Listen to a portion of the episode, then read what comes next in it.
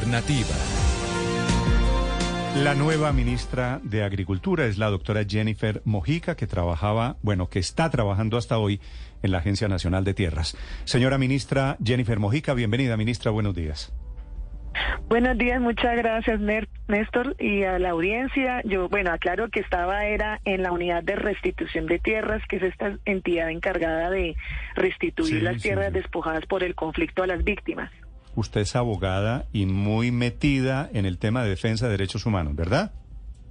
Verdad, Néstor, creo que eso es lo que más ha definido mi vida. Desde mm, que estaba en la universidad, empecé a trabajar con población víctima de desplazamiento forzado y desde ahí considero que eh, hasta que el país no logre reparar a las víctimas, hasta que todas estas personas que lo han perdido todo huyendo de la guerra no sean reparadas, pues no podremos superar esta, esta herida tan, tan difícil y tan dolorosa para toda esta sociedad. Ministra, quisiera preguntarle primero, si me permite, ¿qué sabe usted de este artículo del que estaba hablando con Catherine Miranda?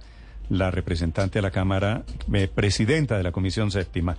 ¿Es un artículo iniciativa del gobierno? ¿Llega usted con alguna instrucción? ¿Usted está de acuerdo con esta expropiación que propone este artículo en un plazo de tres semanas, sin derecho a la defensa, sin proceso, metiéndole la policía a los predios para efectos de expropiación? Bueno, le cuento que estamos en la tarea como de recomponer en estas últimas eh, de discusión sobre el plan de desarrollo, de mirar todas las iniciativas y todas las proposiciones que están aquí en el camino, que están andando por distinto curso, para revisar pues qué vale la pena rescatar, qué hay que ajustar, qué definitivamente no va, porque obviamente el plan de desarrollo es una oportunidad eh, muy importante para eh, desplegar pues acciones que materialicen esos propósitos que quedaron en el plan de gobierno. Esta mm, iniciativa, esta proposición de la que se ha venido comentando es una de las que están allí en curso. Eh, en materia también relacionada con compras de tierras, hay otras proposiciones y lo que estamos es revisando y, y viendo pues cuáles de esas desde el gobierno nacional hay algún interés o tenemos alguna instrucción que dar.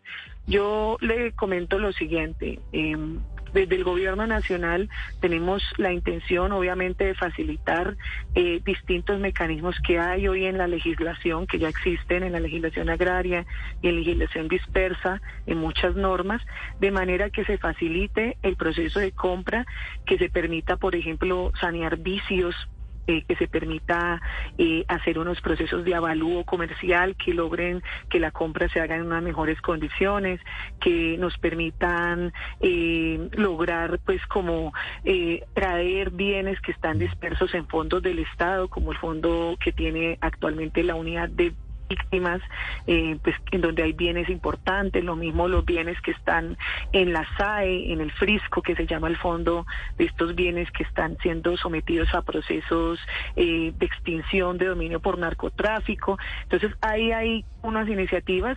Eh, la que ah, respaldamos desde el gobierno nacional eh, porque vemos que es interesante, porque vemos que contiene mecanismos que facilitan este proceso de compras, que logran generar un curso, eh, pues para que se haga una realidad esta, esta, esta posibilidad de comprar tierras, es la que suscribe la representante Tamara Argote. Eh, estaba escuchándoles con atención y verificando eh, si se trataba del mismo proyecto y no se trata del mismo proyecto. es decir, el, gobierno, el gobierno no apoya, el gobierno no apoyaría esta, esta proposición. Esta otra no es la misma, o sea, las que ustedes vienen comentando no es la iniciativa que respaldamos desde el gobierno nacional. Eh, estamos revisándolas y leyéndolas. Hemos tenido también eh, diálogos, eh, incluso con la, con la, con, con, la doctora Miranda, y desde nosotros le reiteramos a ella y le reiteramos a todos ustedes. El gobierno nacional no tiene la necesidad de hacer procesos de expropiación. Esa fórmula de la expropiación es una fórmula que ya está en la legislación y se usa permanentemente, se usa para hacer vías, para hacer saneamiento urbano. Pero por eso la ¿Mm? sorpresa de esta propuesta, porque es cambiar algo que ya existe empeorando las garantías. Disminuyendo los plazos, volviéndolo, de 20 días. Y Néstor, y le cuento que lo que digo que no hay necesidad es porque em, dentro de lo que se ha venido aplicando en la compra de tierras es la opción de la compra voluntaria. El caso de FEGAN es uno de los ejemplos, ¿no? Este acuerdo que hay con, la Federación de Ganaderos eh, consiste en que, que los ganaderos hacen unas ofertas de posibilidades de tierras a vender la Agencia Nacional de Tierras hace una evaluación.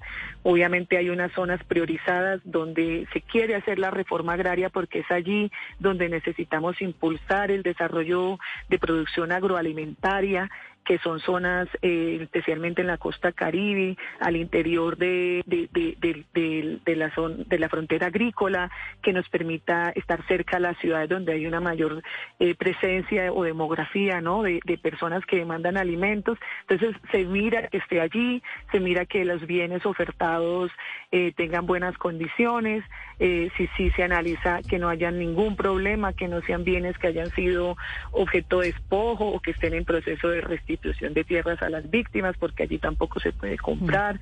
Eh, se analiza después ya el valor comercial y su actitud agrológica, o sea, que pueda servir para producir alimentos. Y sí, sí, se hace pues, la, la opción de compra voluntaria con una oferta de un pago justo según el avalúo comercial. Y así es que se han venido haciendo compras de tierras. Entonces, ese es el camino. La idea es también estimular que otros eh, sectores que hoy concentran tierras en actividades no tan productivas o que, o que podrían ayudarnos a avanzar fácilmente en estas compras, ese es el camino que tenemos. No hay necesidad ni hay instrucciones sobre la expropiación. Sí, acaba de decir hace unos minutos la representación representante Catherine Miranda que esta proposición tiene nombre propio, que es de autoría del representante Jorge Hernán Bastidas y que el gobierno la conocía. Usted tiene... De hecho, de hecho directamente, María Camila, perdóneme, eh, que, que la, impulsa el gobierno a través del doctor Gerardo Vega, director de la Agencia Nacional de Tierras. Sí, ¿usted tiene idea, eh, ministra, quién en el gobierno le está dando el espaldarazo, quién en el gobierno, el presidente Petro, está respaldando esta proposición del congresista Bastidas? No, no, no hay nadie respaldándola. En la reunión que tuvimos inicial con el presidente Gustavo Petro, las personas nuevas que fuimos designadas para, para los nuevos ministerios, se nos dieron instrucciones a cada uno y en esa reunión delante de todos la instrucción que recibimos fue apoyar en este tema, ¿no? Fue apoyar eh, la proposición de la representante Argote. Sí, es decir, el gobierno le retira el respaldo a la proposición del, del doctor Jorge Bastidas. Es decir, el gobierno no, no apoyará esta expropiación express como estaba planteada por el representante Bastidas con el apoyo del doctor Gerardo Vega. No, no, no, no es la instrucción que tenemos. No es la instrucción. Ministra, hablando sobre lo que significan eh, las ideas a futuro de, de entrega de tierras a las víctimas, ¿cuál es la instrucción del presidente Petro? de entrega de tierras a las víctimas. A las víctimas, a los eh, campesinos, a los desplazados. Él, él, está muy molesto porque dice que va muy lento el proceso. Entonces, ¿cuál es la instrucción? Si el gobierno no va a apoyar esta, esta proposición, ¿cuál va a ser el camino? No, hay muchos caminos. En el acuerdo de paz eh, se conformó un fondo de tierras para la paz que tiene muchas fuentes eh, de acceso a tierras eh, y esos son todos los caminos que tenemos que hacer. Dentro de ellos está la posibilidad de la compra, que es en la que yo ya expliqué que estamos trabajando, pero la, la idea es poder trabajar de manera más eficiente. Yo creo que veníamos también de un proceso en donde la Agencia Nacional de Tierras no estaba preparada en las administraciones anteriores, eh, ni con la capacidad institucional, ni con el presupuesto, ni con la presencia en territorios para poder hacer esta tarea. Este año ha sido un proceso de aprendizaje, de darle más presupuesto, de darle un mayor campo eh, de, de robustecimiento institucional para avanzar y ahí ya ha venido creándose una capacidad que ha arrojado resultados. Entonces la instrucción que tenemos es trabajar incluso mm. día y noche sin parar, sin descanso, en lograr que estas vías que tenemos, que ya funcionan, eh, se puedan materializar. Igualmente tenemos las rutas de formalización de propiedad que también eh, son urgentes para que las las poblaciones puedan acceder a otros elementos necesarios para su desarrollo productivo y esa es la tarea que tenemos. Es la ministra, la nueva ministra de Agricultura, Jennifer Mojica, entre otras cosas diciendo que el gobierno no apoya el artículo este de la expropiación. Seguramente tendrá, tendrá, tiempo usted de, de socializarlo y de hablar con los parlamentarios de la Comisión Tercera de Asuntos Económicos en la Cámara de Representantes. Néstor, permítame hacerle una última pregunta cambiando de tema a la nueva ministra de Agricultura, la doctora Mojica. Ministra, después de su nombramiento aparecieron y se han hecho muy virales y muy comentadas en redes sociales unas fotografías suyas en Venezuela, o al menos con imágenes de Chávez y del Partido ah. Socialista Unido de Venezuela, que es el partido al final en el fondo del chavismo. ¿Usted quiere explicarle al país el contexto de esas imágenes, cuándo fueron tomadas y cuál es su relación con el vecino país. Sí, yo le agradezco la pregunta porque creo que esa es la labor que tenemos que hacer, ¿no? De dar una información veraz. Eh, son unas fotos que tomaron de mi Facebook hace 12 años eh, el partido del Centro Democrático, cuando en ese momento en el gobierno del presidente Santos y el, y el entonces ministro de Agricultura, Juan Camilo Restrepo Salazar, me habían invitado a apoyarles al ministerio en toda la elaboración de lo que en su momento era el proyecto de ley que después se convirtió en la ley de restitución de tierras a las víctimas. Ellos me invitaron a ser parte de eso y bueno, después eh, entré a, dirigir eh, la sugerencia de tierras del INCODER y en ese entonces pues me gané como una enemistades que mm. cogieron mi Facebook y sacaron estas fotos. Esas fotos son de como cuando yo era... Son verídicas, ministra. Sí, son verídicas. Fue un día muy joven yo, porque yo no soy así de bonita y joven en este momento. eh, de hecho, fue una foto muy joven en un día que estaba yo en Arauca, Arauca, y crucé el río y fui al Amparo en Venezuela a comprar cocosetes. De hecho, ahí está la bolsa de los cocosetes y me tomé fotos como se toma fotos cualquier persona en cualquier lugar. En mi Facebook obviamente están las fotos de todos los viajes que he hecho en mi vida, eh, yo lo he dicho como para dar ejemplos, tengo fotos en Nuremberg, cuando fui a conocer pues todas estas museos de memoria eh, sobre el tema nazi, pero nadie sacó una foto para decir que yo soy nazi. Eh, o tengo fotos en Berlín o en la Torre Eiffel o en la muralla china o en cualquier lugar, pero, pues se toma una foto y se descontextualiza para generar pues un fake news eh, que lo que busca es una mala intención de afectarme o de querer manchar eh, mi profesionalismo y, mi experticia técnica con algo que es un sentido. La foto que le están cobrando, y veo que hay muchas cuentas de cobro, eh, la foto que le están cobrando es porque al fondo lo que se ve es como una pancarta política Partido Socialista Unido de Venezuela, el famoso PSV de Venezuela, ¿no?